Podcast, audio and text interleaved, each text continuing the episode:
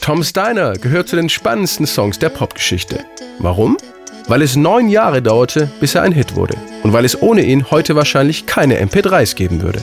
Aber der Reihe nach. Geschrieben hat die New Yorker Sängerin und Songwriterin Susan Vega Tom Steiner am 18. November 1981 in Tom's Restaurant, einem Diner in Upper Manhattan, Ecke Broadway und 112. Straße, ganz in der Nähe der Columbia Universität, wo Susan Vega studierte. Everybody went to two coffee shops to drink coffee, to stay up while you were studying and writing papers, and uh, one of them was Tom's Diner. Die Idee zu Tom's Diner kam von Susans Freund Brian Rose, einem Fotografen, der sich bei seiner Arbeit manchmal fühlte, als würde er die Welt nur durch eine Glaswand wahrnehmen, komplett entfremdet. I was looking at things but not always feeling like I was participating in it. But it gave me a, a certain distance and a certain objectivity. Tom's Diner is a song. Es geht um einen Mann, der in einem Café sitzt, Zeitung liest, Kaffee trinkt und die Welt um sich herum beobachtet. Experiencing a moment in time. I am sitting in the morning at the diner on the corner. I am waiting at the counter for the man to pour the coffee. I wanted an accompaniment because in my mind. Eigentlich wollte ich den Song mit Klavier ausarbeiten, aber ich hatte niemanden, der spielen konnte.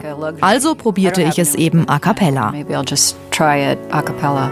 I open up the paper. There's a story of an actor who had died while he was drinking. It was no one I had heard of.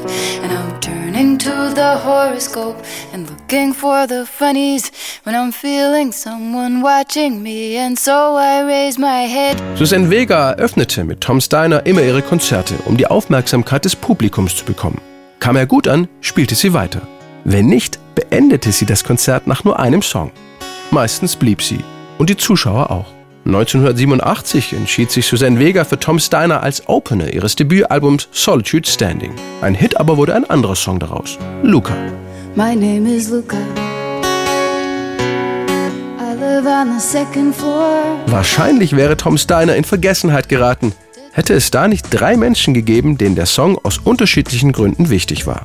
Der eine heißt Karl-Heinz Brandenburg, ist Erfinder der MP3 und suchte sich 1988 ausgerechnet Tom Steiner als Versuchsobjekt aus.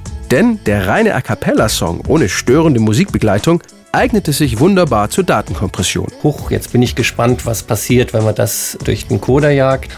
Und dann hat sich herausgestellt, das war also viel schlimmer als alles andere, was wir zu der Zeit hatten. Und bei einer Bitrate, wo sich's eigentlich sonst schon sehr schön und nach Hi-Fi angehört hat, Susan Vega plötzlich gekrächzt und ganz fürchterlich geklungen. I am sitting in the morning at the diner on the corner.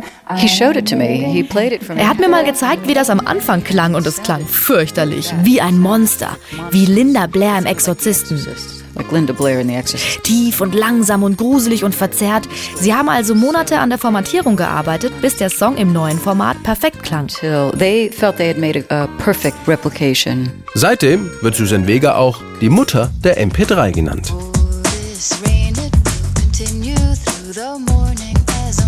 Zwei andere Menschen sorgten dann dafür, dass Tom Steiner 1990 doch noch zum Welthit wurde. Neil Slateford und Nicky Bad, Teenager aus Bristol, die sich DNA nannten und gerne als DJs bastelten. He brought in the a cappella. Neil brachte die A Cappella-Version mit. Der Clou war, dass wir das Ende des Originalsongs an den Anfang setzten. Ein Beat, ein bisschen Bass und Keyboards. Fertig. And then, because of the technology available at the time, we had to chop it up into little bits. Susan Vega gefiel die Version von DNA. It sounded cool to me. Und anstatt Neil und Nicky zu verklagen, kaufte sie DNA den Remix einfach ab und landete damit den größten Hit ihrer Karriere. Allein in Deutschland stand Tom Steiner von DNA featuring Suzanne Vega für sieben Wochen auf Platz 1. Übrigens, auch wenn sie Toms Restaurant weltberühmt gemacht hat, ihren Kaffee muss Suzanne Vega dort immer noch selbst bezahlen. I don't get free cups of coffee. I still have to pay.